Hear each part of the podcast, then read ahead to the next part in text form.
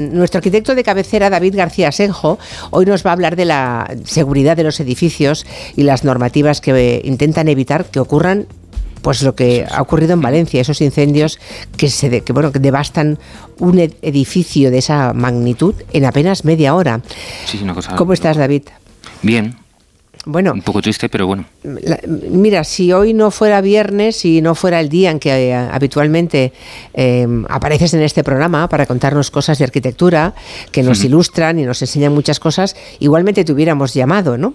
Eh, yo quiero dar recordar el teléfono a los oyentes, el 638 442 081, para cualquiera que tenga algo que contarnos o alguna duda respecto a cosas que, que haya visto. El tema de la seguridad en caso de incendios es un, es un tema mollar. Eh, es pavoroso ver cómo un bloque de piso se puede convertir en una antorcha eh, en cuestión de minutos y sin entrar, no quiero hacerlo bajo ningún concepto, en especulaciones gratuitas, pero sí queremos saber cómo se diseñan los edificios para intentar evitar que ocurra algo parecido a lo que hemos visto en riguroso directo ayer tarde y noche. Pues sí, lo primero eh, que no se no solo que se convierta en una, antorcha, una tea, sino que se convierta en una ratonera, ¿no? O sea, en un sitio en el que del que no pueden escapar los, los habitantes y aunque parece que hay desaparecidos, es cierto que gracias a la labor del, del portero de la finca y creo que, otra persona fueron llamando a cada uno de los de los pisos para intentar avisar a, a las personas que estuvieran, pero eh, en otros casos lo que ha pasado es que ha, ha sucedido el incendio y la gente no ha podido escapar. Entonces, bueno, lo primero que, para lo que se diseñan los edificios es para intentar que la gente que está dentro pueda salir. O sea, eso es lo fundamental. Hoy había un titular un poco eh, desafortunado en el mundo que decía que los arquitectos, en el diario El Mundo, que decía que los arquitectos no nos preocupamos, no pensamos que los edificios eh, puedan tener un incendio y es de las primeras cuestiones que tenemos que pensar, porque tenemos que por pensar ley, ¿no? por, ley, sí, sí. Tenemos que pensar dónde están las salidas, dónde están las escaleras, qué número de escaleras necesitamos, porque dependiendo de la distancia que haya desde los puntos de evacuación a, a esas escaleras puede hacer falta una o puede faltar dos o puede faltar las que sean necesarias. O sea que es una cuestión que, que está desde el principio en nuestro, nuestro ánimo. y que, si no, no te dejan construir, no tienes el permiso. es que eh, hay que mm, justificarlo en cada momento que presentas un proyecto, desde que pides licencia hasta que inicias las obras, hasta que luego eh, pasa la inspección para comprobar que, el, que la vivienda tiene las condiciones para que le otorguen la licencia de primera ocupación o lo que sea para que se pueda utilizar ese edificio. Entonces, es una cosa fundamental fundamental que tenemos que tener muchísimo cuidado, que generalmente tenemos mucho cuidado y bueno, pues hay una serie de cosas que vamos a ir viendo a lo largo de, esta hora para ver cómo, cómo se puede evitar, sí. Sí, sí, lo, lo iremos viendo porque mm, eh, puede que la ley y normativa actual que obliga a los arquitectos y a la construcción de viviendas en cualquier ciudad española, em, si se cumple la normativa actual, algo como lo que ha ocurrido en Valencia ya no podría ocurrir. Creo que desde el 2006 mm. ya las normas marcan cómo deben ser las fachadas, pero lo vemos, ¿no? Sí, lo vemos luego porque la norma es de 2006, pero se ha ido actualizando, se van actualizando las normativas casi año a año, o sea que lo podemos comentar más adelante. Lo, lo comentamos enseguida. La actuación de los bomberos ayer fue eh, ejemplar a pesar de las dificultades. Fue una hazaña, por ejemplo, cómo consiguieron salvar a la pareja, a esa pareja eh, que pasó alrededor de dos horas, casi dos horas, de angustia atrapados en el balcón, mientras todos em, pues observábamos en tiempo real, con absoluta impotencia, cómo los bomberos lo intentaban todo para sacarles de allí. Y los sacaron sin un rasguño. A Sara y a Amar, una pareja, ella portuguesa, él belga, que llevaba algo más de un año viviendo de alquiler en, en esa casa, que después de dos horas estaban absolutamente desesperados, que pidieron incluso saltar, pero que finalmente los pudieron rescatar en una operación que algunos calificaban de milagrosa. Bueno, el fuego se propagó a toda velocidad, por eso era tan difícil ese rescate. Un incendio voraz, alentado además por el viento, todas las labores de rescate eran complicadísimas. Por eso hemos querido conocer eh, hoy el punto de vista de los bomberos, de los que despliegan esos operativos. Eh, Pablo José Bailón es bombero del Ayuntamiento de Cuenca, responsable del sector profesional de bomberos de UGT. Él eh, conoce en profundidad cómo se actúa en estas ocasiones y nos puede contar qué problemas añadidos se encontraron ayer, porque incendios hay muchos, pero el de ayer fue terrorífico. Pablo José Bailón, buenas tardes. Eh, hola, buenas tardes, Julia. ¿Qué tal? Buenas tardes. Bueno, eh, decía ahora mi compañera que en efecto mm, ustedes existen porque hay incendios muy a menudo, ¿no? Se producen todos los días. Pero la verdad es que nunca habíamos visto semejante velocidad de propagación, sobre todo porque no solamente había llamas rojas, había llamas incluso azules, que creo que son las que indican una temperatura mayor, entre 1300 y 1500 grados. Em, usted que también lo vería por televisión, imagino, em, Pablo José, ¿qué, pensó cuando vio la velocidad a la que ardía, se convertía en una antorcha todo un edificio?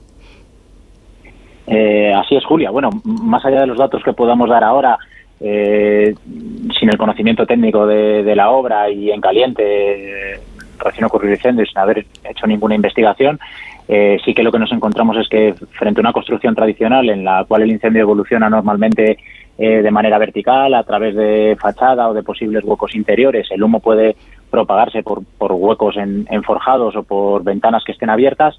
Aquí nos encontrábamos que el, que el, incendio evolucionó rapidísimo, de una manera totalmente descontrolada, eh, que no es habitual en otras en otros tipos de construcciones y que dificultó enormemente los, los trabajos de los, los difíciles trabajos de los de los compañeros en, en este incendio. Eh, el, vamos, el parque de bomberos de No Campanar, que se encuentra muy cerca, cuando llegó estaba totalmente desarrollado, totalmente desarrollado el incendio. Ya, ya. Eh, su trabajo. Nos cuenta un oyente que es casi lo mismo que ocurrió en Londres con el edificio Grenfell. Luego hablaremos de eso con nuestro arquitecto, porque, por ejemplo, en Gran Bretaña, después de ese accidente que costó la vida de decenas y decenas de personas, cambiaron rigurosamente ¿no? la legislación. Eh, cuénteme una cosa, Pablo. Los, efectivos llegaron al edificio enseguida, pero es que, por rápido que fueran, es que las llamas ya eran en aquel momento ingobernables. ¿no? Vimos aquella pareja en el balcón y todos, que no tenemos ni idea de cómo se salva una pareja, pensamos, pero ¿por qué no se acerca más esa, esa escalerilla de los bomberos? ¿Por qué, ¿Por qué no les rescatan? Luego entendimos que lo que hacían sus compañeros en Valencia era enfriar una zona que debía estar endemoniadamente caliente para poder aproximarse más, ¿no? Eh, eh, así es. Eh, bueno, en, primer lugar, antes de nada, me gustaría transmitir desde el colectivo de bomberos el, más sentido pésame a las familias y a los allegados de las víctimas así como el apoyo y, la pronta recuperación a todos los afectados, bien eh, físicamente o bien en, materiales. Y, quiero reiterar mi enhorabuena por el gran trabajo realizado por los, por los bomberos, dadas las grandes dificultades que se, que se encontraron en este siniestro. Eh, hay que destacar no solo el trabajo de los compañeros en el exterior con la autoescalera o con el vehículo a altura haciendo ese, ese rescate por fachada, sino por lo que he hablado con los compañeros que trabajaron en el interior, eh, que ese trabajo no se ve públicamente y no se observa desde el exterior, se encontraron un auténtico infierno y una de las, muchos me transmitían que, de, las intervenciones más complicadas de su, de su vida. Eh, quiero eh, indicar un poco que nuestro trabajo cuando llegamos a un siniestro de esta envergadura tan desarrollado y, imaginemos que tenemos un incendio de una vivienda, tenemos que destinar todos nuestros recursos a esa vivienda. Imaginemos que cuando llegamos lo que nos encontramos son 60 viviendas a la vez ardiendo. Pues hay que distribuir esos recursos que tenemos en acciones simultáneas como pueden ser el rastreo para buscar otras personas atrapadas, la atención de las personas que ya tenemos localizadas atrapadas en, en, una fachada en el exterior pidiendo auxilio, hay que simultanearlo con, ese control de, de las llamas, ese control de, del incendio para evitar su propagación a nuevas viviendas que nos dificulten el trabajo y también para garantizar la seguridad de esas personas que ya teníamos localizadas y su posible rescate y, simultanear todas estas acciones con el personal y con los recursos que se disponen en un incendio tan desarrollado complica la intervención al máximo.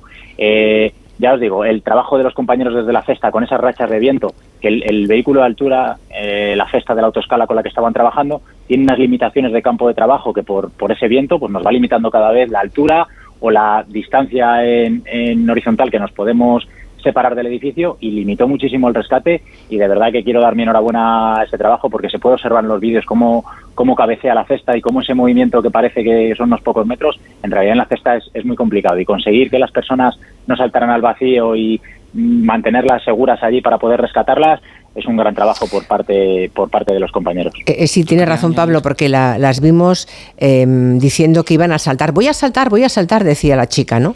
Y aunque no oíamos la, voz del bombero, estoy completamente segura, porque además estáis preparados para eso, para em, conseguir psicológicamente disuadir de esa intención a, a, una posible víctima cuando veis que luego, que con un poco de paciencia y tiempo, seréis capaces de rescatarla con vida, ¿no?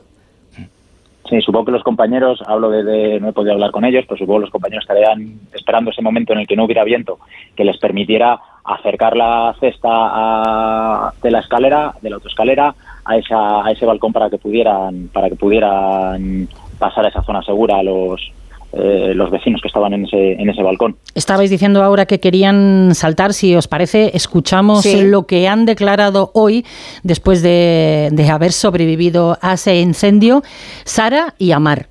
Fue un momento muy estresante, que no queríamos morir quemados. Todos los equipos de, los bomberos, que fueron impecables, increíbles, no arriesgaron sus vidas para nos ayudar. Es lo único que podríamos hacer, protegernos. Si algo cae encima de nosotros, más nada más. Estábamos a merced de los bomberos. Pues eso, a, merced de ellos, pero bien orientados y consolados, imagino, y tranquilizados dentro de que la situación era dramática para que no se, no se arrojaran al vacío, ¿no? Y por eso vimos después ese rescate, que fue, yo creo que el único momento de alegría que todos sentimos, ¿no? Eh, colectivamente, que es por fin sacan a esas personas de ahí. Luego supimos que había 14 desaparecidos más, ¿no? Ah, dime una cosa, eh, Pablo. ¿Qué crees que habría que aprender de lo ocurrido ayer? Lo digo porque yo no sé hasta qué punto a los bomberos se les consulta eh, desde los gabinetes de arquitectura, y luego ya daré voz a nuestro arquitecto aquí, a David García Senjo, se les consulta cuál es el, mejor plan para un edificio poniéndose en lo peor, que es un incendio de proporciones grandes. Eh, bueno, Julia, como bien ha dicho David antes, y además de esto probablemente eh, sepa también bastante, incluso a lo mejor en algunas cuestiones técnicas más que nosotros. Eh, existe un código técnico de la edificación que tiene un documento básico destinado específicamente a, incendios, eh, ¿vale? que sería el, documento básico SI, seguridad en casa o en caso de incendio, que recoge multitud de, de, particularidades que tiene que tener un edificio para que sea seguro en caso de incendio. Entre otras, la propagación interior, la propagación exterior, eh, la evacuación de los posibles ocupantes del, edificio, las instalaciones de protección contra incendio, la las particularidades de, la intervención de bomberos, hmm. eh, la resistencia al fuego de, elementos. Es decir, hay una serie de, particularidades y unos usos para cada edificio. Cuanto más complejo sea un edificio, o sea, no es lo mismo intervenir en un hospital que tiene unas particularidades por la gente que está en el interior, o un uso residencial público en el cual hay gente que no conoce el edificio, que, un, que, una, que una vivienda de una persona, que el uso residencial eh, de vivienda o que el uso comercial.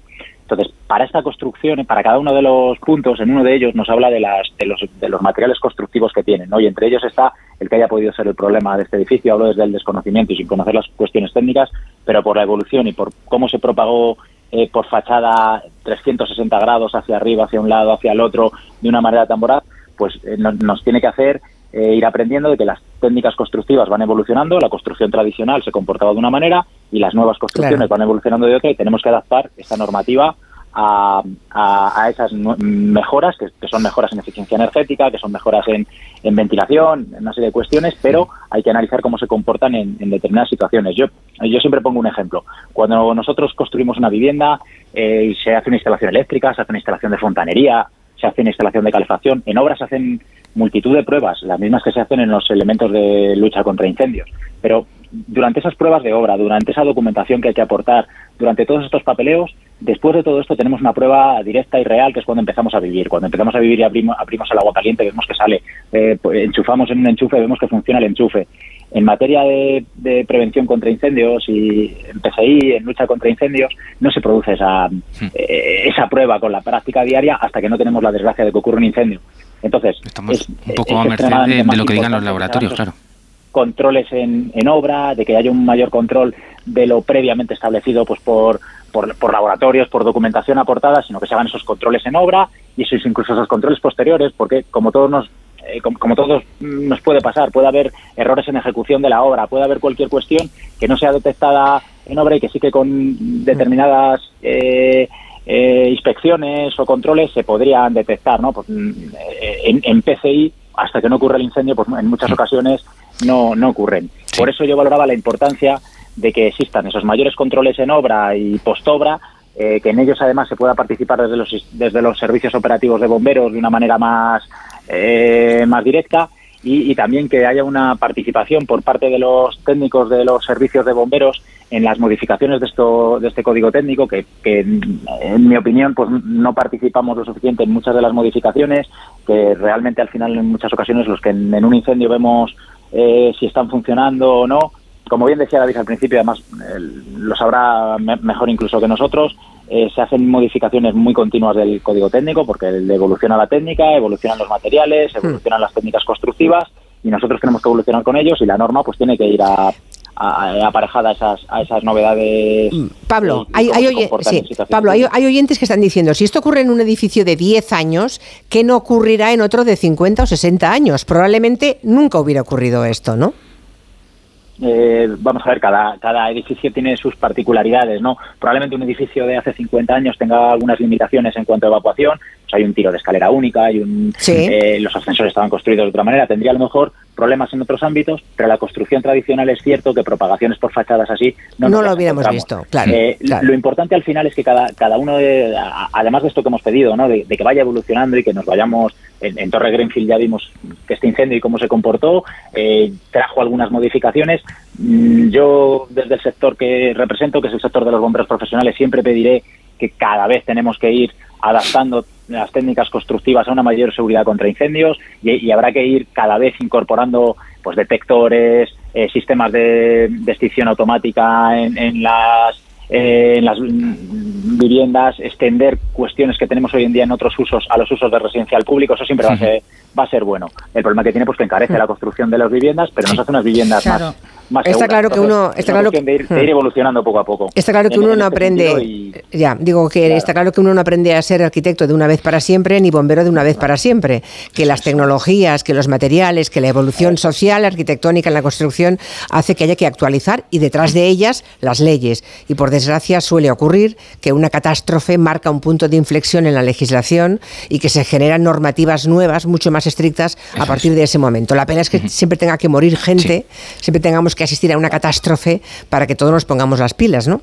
Eh, antes de que se fuera el, compañero, quería comentar una cosa. Eh, por ejemplo, en un estudio que yo trabajé, eh, hicimos la reforma integral del Mercado Central de Valencia, una obra... ¿El Mercado Central? De Valencia, sí se trabajó con los bomberos del, del, ayuntamiento para que hicieran los informes de cómo era la evacuación, cómo eran los materiales, dónde están colocadas los medios de extinción. O sea que en obras muy importantes eh, si hay esa, esa necesidad de pedir el informe de, los bomberos, incluso un trabajo mano a mano con ellos para resolver algunas cuestiones. O sea, en, obras, en obras importantes y públicas, entiendo. Eh, claro, o sea, hay una cuestión que, que ha comentado que es el tema del de, uso residencial. El uso residencial tiene algunas limitaciones en cuanto a las eh, instalaciones que, que, dispone, pues eh, extinción automática no tiene, en muchos casos detectores tampoco, alarmas tampoco tiene. Entonces, es un problema que ha, que ha habido en este edificio y bueno, ha, ha habido en otros, ¿no? En edificios públicos que en teoría no conocemos, pues se supone que hay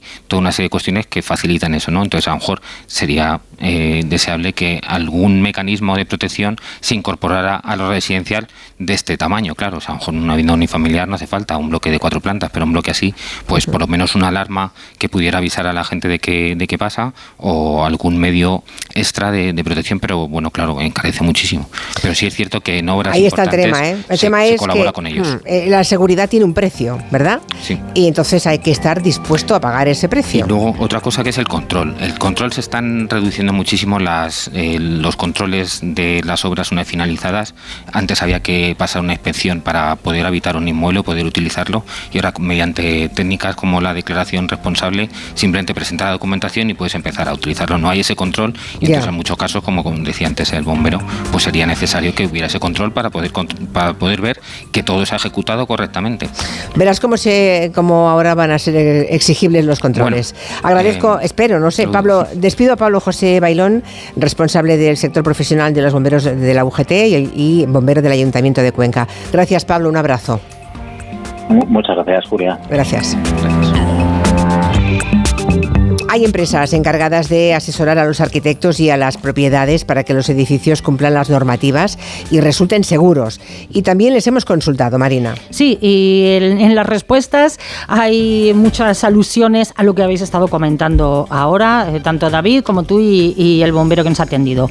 El ingeniero industrial Carlos Rodrigo es consultor de seguridad contra incendios. Dice, mm, bueno, que el peritaje es muy complicado, que hay que esperar un montón todavía para saber exactamente eh, las causas, pero que todos los días hay incendios y que este se propagó de un modo feroz por dos causas fundamentales. Porque encontró un hueco por donde meterse dentro de la fachada y, y llegar a ese material plástico poliuretano, polietileno, el que sea, llegó a ese material plástico que está en el relleno de esa fachada y por ahí se propagó. El enorme viento que había hizo el efecto que necesitaba y, si supuestamente había las famosas barreras cortafuego que hay que implantar en las, en las fachadas por ley, se las saltó porque las llamaradas, el calor que había se lo, se lo reventó todo y una vez que ya ha cogido tres, cuatro niveles del edificio, coge carga de fuego, coge energía al incendio y eso ya no lo va a parar nadie. Es decir, puede que cumpla todas las normas, pero eh, que no haya aguantado esa voracidad. En los edificios antiguos, como comentabais, pues no había que mantener esas condiciones de aislamiento en las fachadas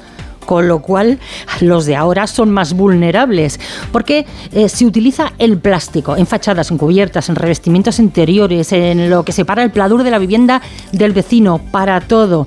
Llenamos las viviendas de plástico, nos dice, porque hay que aislar térmica y acústicamente las viviendas y otros edificios, pero claro, eh, hay otros materiales que no son tan combustibles, más caros, al final acabamos con eh, reducir gastos, ¿no?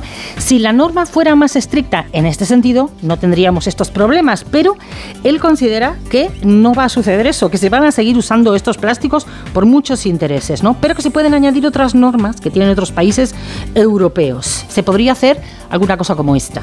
Otras medidas de seguridad que podemos emplear para proteger a las personas, para avisarlas, para evitar que un incendio de una simple casa, de una terraza, acabe como acaba. Y para eso están las medidas de detección y alarma, las medidas de comunicación, los famosos detectores no sé, cualquiera que haya visto películas eh, americanas habrá visto que en las casas tienen detectores de humo, que en las casas hay rociadores automáticos, los famosos sprinklers, y es algo habitual en uso residencial. Pero en España no. En España en el uso residencial de vivienda no se pide nada. Detección de alarma se empieza a pedir a partir de 50 metros mm. y, y rociadores a partir de 80.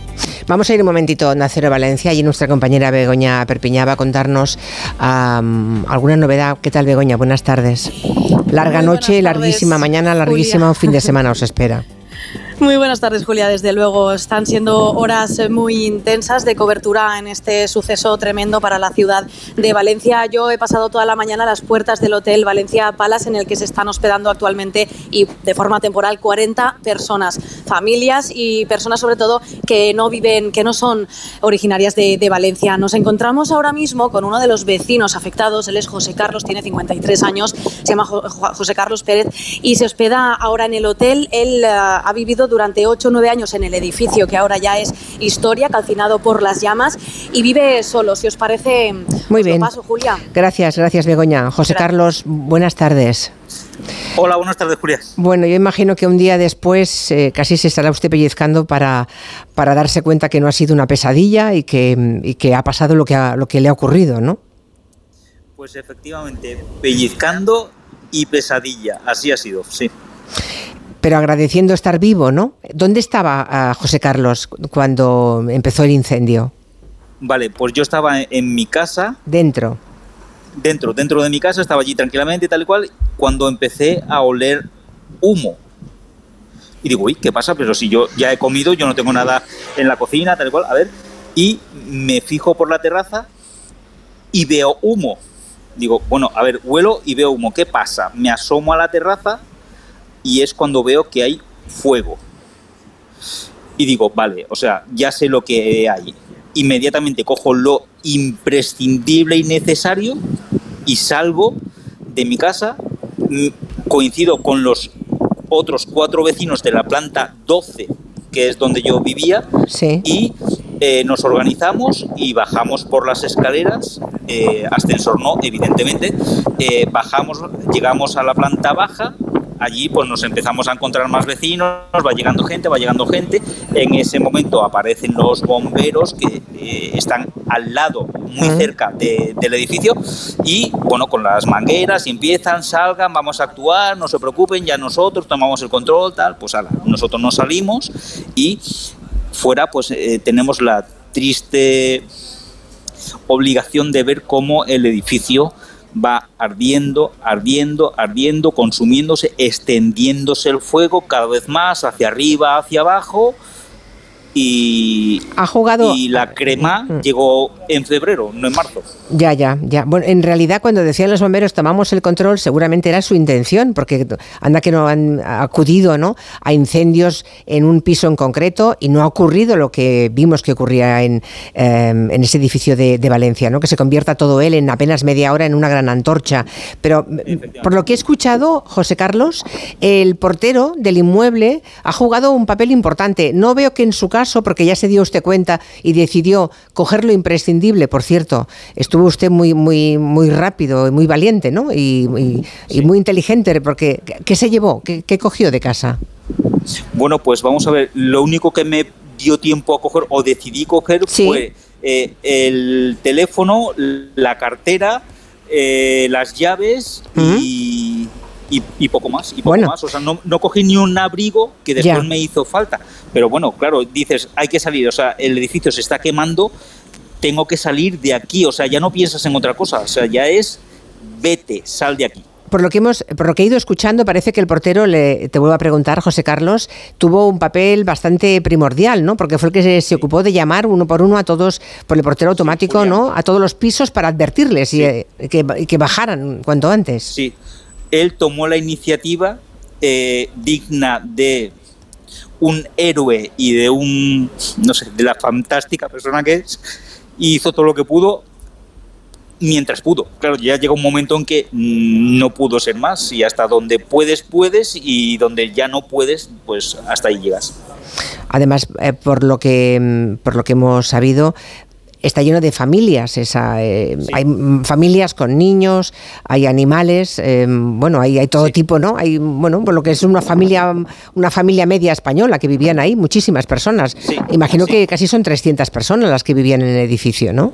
Pues sobre 138 viviendas, pues multiplica personas, 500, 600 como poco, vamos. 500, 600. Sí, sí, o sea, yo no tengo los números, pero no me extrañaría que llegáramos a, eso. Si ponemos un número de cuatro, cinco personas por casa, pues multiplica. Y con el añadido de que los que estábamos fuera eh, mientras estamos viendo cómo se extendían las llamas, iban devorando el edificio por las dos partes, porque es un edificio que tenía dos bloques, uno más grande y otro más pequeño, que hacían más o menos una, como una especie de, L. Eh, veíamos cómo avanzaba el fuego y cómo había vecinos que estaban en la terraza viendo cómo el incendio se les venía encima y estaban diciendo, aquí, aquí, aquí, necesitamos ayuda, vengan a por nosotros. Los bomberos llegaron y tardaron, yo creo que mucho, por no decir demasiado, en activar la grúa que subía a ayudar.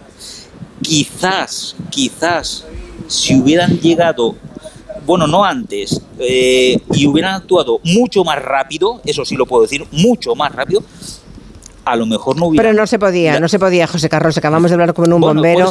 Hay muchas condiciones, había que refrescar, había que ah, mm, asegurar que la terraza en la que estaban esa pareja eh, no cediera, que la temperatura fuera mm, la, mm, no, fuera la que las llamas que lo rodeaban eh, estaba imprimiendo a esa zona, había que asegurar que la cesta del bombero se acercara a lo máximo porque engaña mucho la mirada, parece que estaba al lado, pero había muchos metros, ¿no? Por lo visto no podían, por la, por la misma construcción, no podía acercarse más al edificio. Y además hacía mucho viento, el mismo que ahora, en, este, en esta charla que estamos manteniendo, oímos de fondo. Y el viento también ahí jugó una, un papel criminal ¿no? en el resultado final. Te agradezco mucho que nos hayas contado, José Carlos. Eh, te deseamos lo mejor. ¿Tú vivías solo? ¿Vivías solo? Sí, sí, yo en mi casa yo vivía solo, tengo, tengo pareja, pero bueno, mi pareja tiene también su casa tal y cual y en ese momento no estaba, estaba yo solo en casa. pues eh, estaba, estaba el piso pagado ya, tenías una hipoteca, ¿cómo, cómo era la situación? Eh, le quedaba ya poco, pero tenía hipoteca. Tenías hipoteca. Bueno, luego hablaremos con una compañía de seguros, pero por lo que sabemos, todo lo que falta de hipoteca, las personas que mm, de ese edificio o cualquier otro que les ocurra, cuando hay siniestro total, lo que falta de hipoteca, el propio seguro del banco se hace cargo. Lo que falte de Vale. pagar de hipoteca. Y lo anterior, y lo anterior también. Y todo lo pagado también.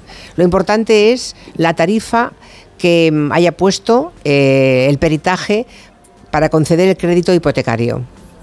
Ajá, ajá, vale. Pero bueno, no sé, Pues yo, no sé yo quién debe informarte, por descontado, eh, ni muchísimo menos. Te deseamos toda la suerte, José Carlos, y enhorabuena por estar vivo.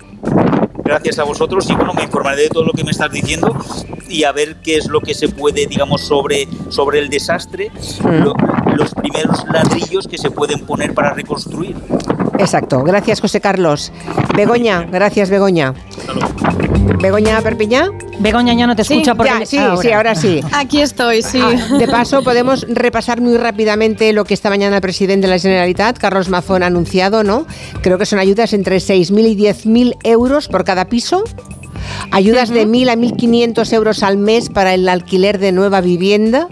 Creo que también incluye asistencia psicológica permanente en los próximos meses, mm, la reubicación de personas vulnerables, la matriculación express en colegios en el caso de que haya niños afectados que haya que reescolarizar en otro lugar, transporte gratuito durante un año y atención veterinaria gratuita para las mascotas. Bueno, son la- el paquete de medidas que mm, entre ayuntamiento y comunidad han, eh, han comunicado esta mañana que se iban a hacer efectivas. Gracias, Begoña. Muchas gracias a vosotros. Hasta luego. compañeros.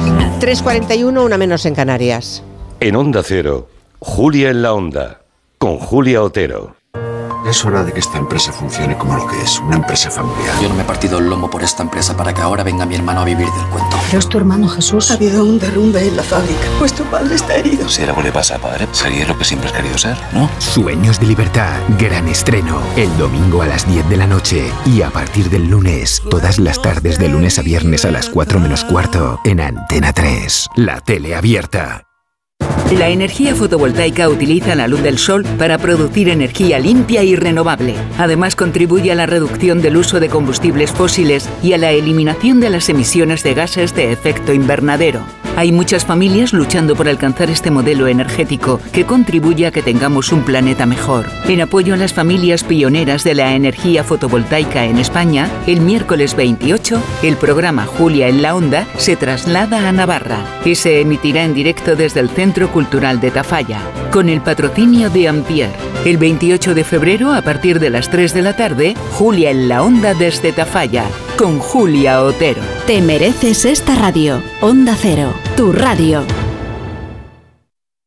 ¿Qué tal, vecino? Oye, al final te has puesto la alarma que te recomendé. Sí, la de Securitas Direct. La verdad, es que es fácil que puedan colarse al jardín saltando la valla. Y mira, no estábamos tranquilos. Lo sé. Yo tuve esa misma sensación cuando me vine a vivir aquí. Protege tu hogar frente a robos y ocupaciones con la alarma de Securitas Direct. Llama ahora al 900-272-272. Recuerda, 900-272-272. Este lunes, con motivo del 25 aniversario de La Razón, el programa Más de Uno se emitirá desde la sede del periódico. Tienes la oportunidad de asistir como público llamando al 91 324 7032. Carlos Alsina y los colaboradores del programa estarán en directo en la sede del periódico en un programa especial que no te puedes perder. Este lunes, Más de Uno desde la sede de La Razón en su 25 aniversario, con Carlos Alsina. Te mereces esta radio. Onda Cero, tu radio. ¿Recuerdas aquella empresa de venta de ortodoncia por Internet? Pues ha cerrado y dejado a los pacientes sin terminar los tratamientos. Si no quieres que esto te pase, acude a tu dentista de confianza. Son tratamientos complejos que deben ser realizados y supervisados siempre por un profesional. Pon la salud de tu boca en las mejores manos. Es un mensaje del Colegio de Odontólogos y Estomatólogos de Madrid. ¿Harto de tu salón, de tu habitación, de la sala de estar? Dale un aire nuevo a tu hogar y disfruta del remate final de rebajas de muebles a dama, con la calidad de siempre, transporte y montaje gratuitos. Entra en mueblesadama.com o ven a la calle General Ricardo 190 y no te pierdas sus ofertas increíbles. Ya puedes conocer el precio máximo de tu trayecto con la garantía de Radioteléfono Taxi. Llámanos al 91 547 8200 o descarga Pide Taxi. Más información en rttm.es. En la ganadería Organic producimos la mejor carne del mundo. Hacemos cría ecológica de las razas Angus y Wayu, 100% sostenible. Nuestra carne es deliciosa y saludable, extremadamente tierna y jugosa. Va del campo a tu casa, sin intermediarios, a un precio justo. Si pruebas Organic, solo comerás Organic. Nosotros te la llevamos gratis a tu casa. Haz tu pedido en el 910-2010, 910-2010 o carneorganic.com. Organic, la mejor carne del mundo. Cada vez más naranjas saben así, porque no todas reciben el cariño de una familia.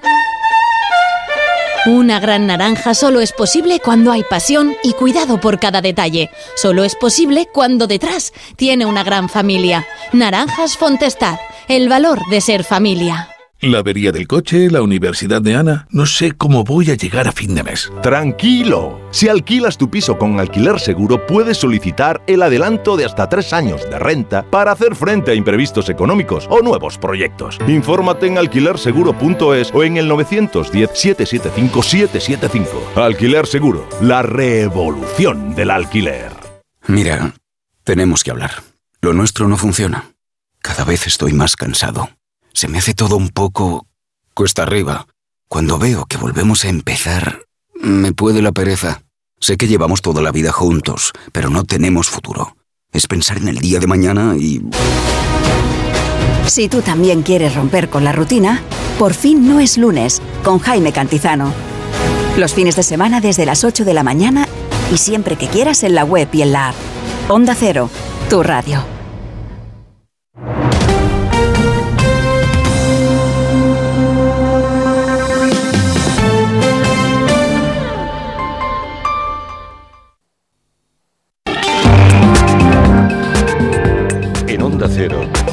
En la Onda, con Julia Otero.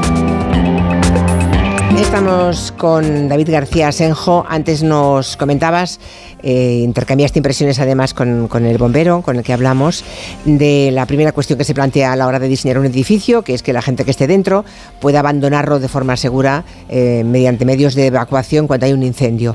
El siguiente paso, imagino, David, eh, es evitar que se propague un incendio a la velocidad que vimos que se propagaba ayer en Valencia, ¿no? ¿Y eso cómo se hace? Con, con barreras, supongo. Pues sí, con barreras. eh, casi todo, muchos de los avances constructivos de los últimos siglos ha sido para evitar incendios que han devastado ciudades eh, enteras. Entonces, pues, eh, pues si vamos a París, Ámsterdam o incluso Londres, vemos que la separación entre los edificios eh, no solo se limita a- al bloque del edificio, sino que también sobrepasa la cubierta y vemos un muro de, de piedra que llega hasta por encima donde está la cubierta para que si hay algún incendio en la cubierta no pase de una cubierta a otra. Bueno, pues la intención de que tienen que tener los edificios es esa. Ayer se veía cuando arrancó el, en las primeras imágenes de incendio se veía un- unas llamadas eh, tremendas saliendo del interior de una vivienda y que estaban eh, acometiendo contra el contra uno de los balcones, contra el techo y contra el suelo y cómo resistieron muy bien esos elementos al, al, al avance de las llamas. Lo que pasa es que luego con el viento ya se fueron eh, distribuyendo por otro lado de, de la fachada y a partir de ahí se, se, se fue extendiendo y demás. Entonces, eh, se hablaba mucho del material de la fachada y de cómo estaba construida. La verdad es que el sistema constructivo es un sistema que en un principio es muy bueno porque lo que hace es, eh, tenemos una, un elemento que es el, el exterior que da la imagen al edificio, se utiliza muchísimo en, en oficinas, edificios administrativos, Aluminio en era. edificios oficiales. Era eh, un panel que se llama composite, que es eh, tiene aluminio, un, un- un material plástico aislante también para que no se deforme y que pese menos el, el panel, y luego otro panel al interior. Y luego hay una cámara de aire y un aislante. Entonces, las, la normativa, la, en la última versión del año 2019, lo que dice es que cada cada ciertos, cada ciertos metros tiene que haber una barrera física para que no se convierta eh, toda esa fachada en una, en una enorme chimenea que es lo que ha podido pasar aquí. Entonces, bueno, pues esa es una de las cosas que hay que hacer. Si eh, tenemos una fachada que en su interior está hueca y el aire caliente puede subir, pues lo que se hace es cada cierto tiempo se, se pone una barrera y, así se corta. Lo que pasa se supone que en Valencia no había ninguna de estas barreras, ¿no?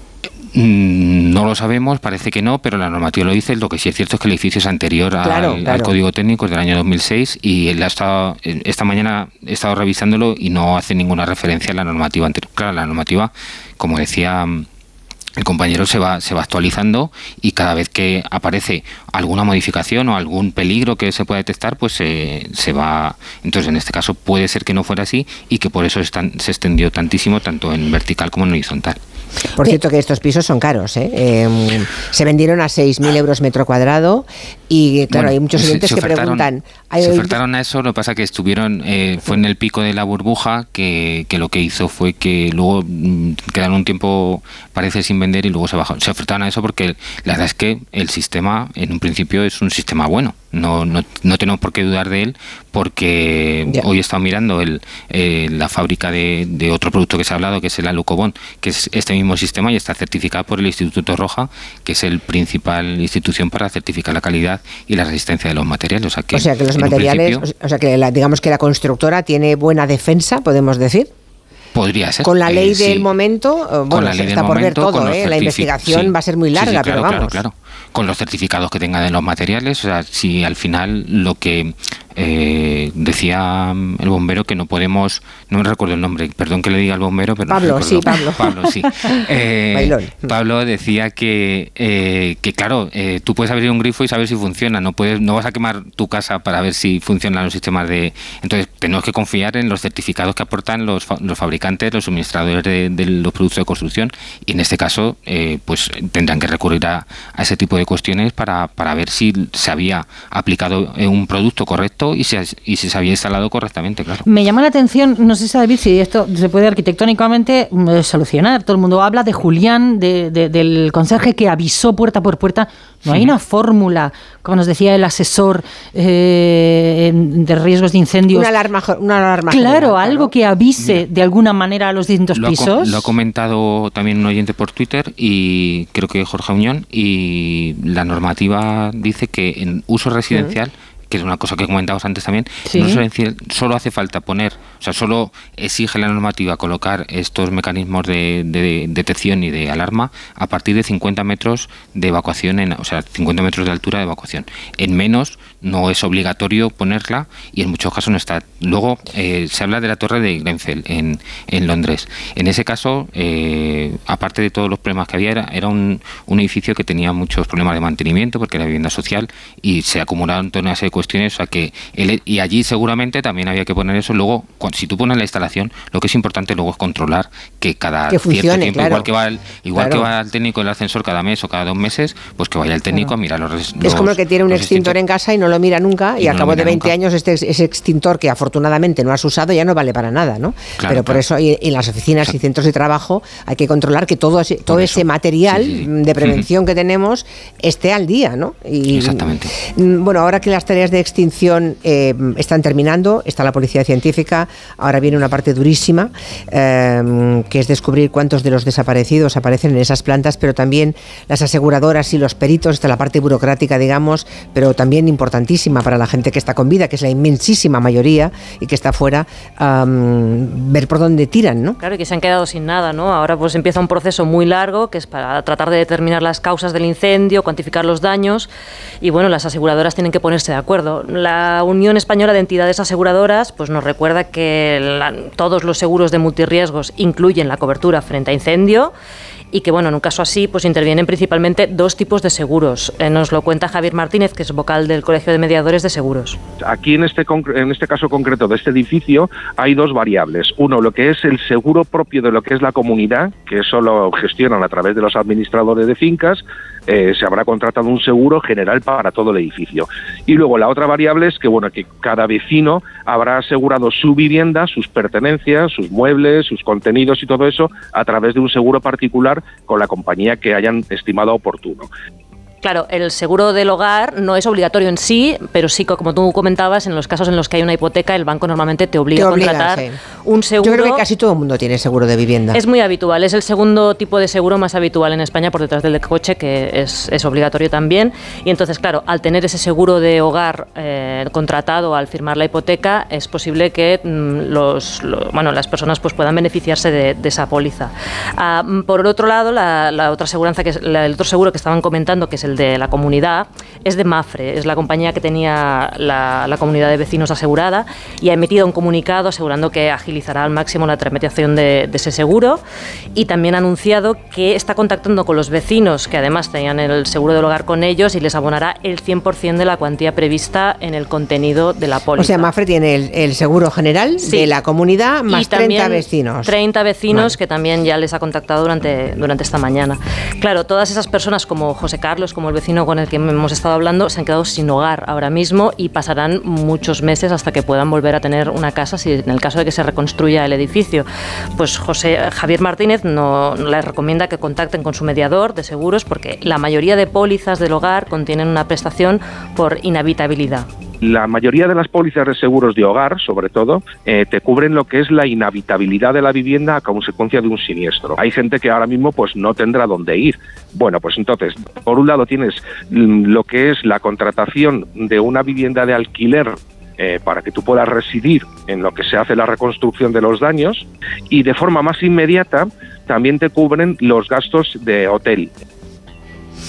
Había, eh, bueno, eso es información que intentamos desde aquí em, dar no solamente para, para los afectados en Valencia, para cualquiera de nosotros, porque cualquiera nos puede ocurrir algo parecido, no de estas mm. dimensiones, pero puede ocurrir en nuestra Lo importante es que contacten con su mediador de seguros, porque aunque no tengan documentación, las aseguradoras sí tienen toda la información. Un, último apunte, eh, David García Senjo, y sé que me dejo en el tintero muchísimas cosas, pero el edificio podría colapsar, y aunque la estructura de hormigón parece que ha resistido, em, he escuchado hace un rato a un ingeniero decir que es, casi seguro que habrá que, que demolerlo, que así no se puede reconstruir.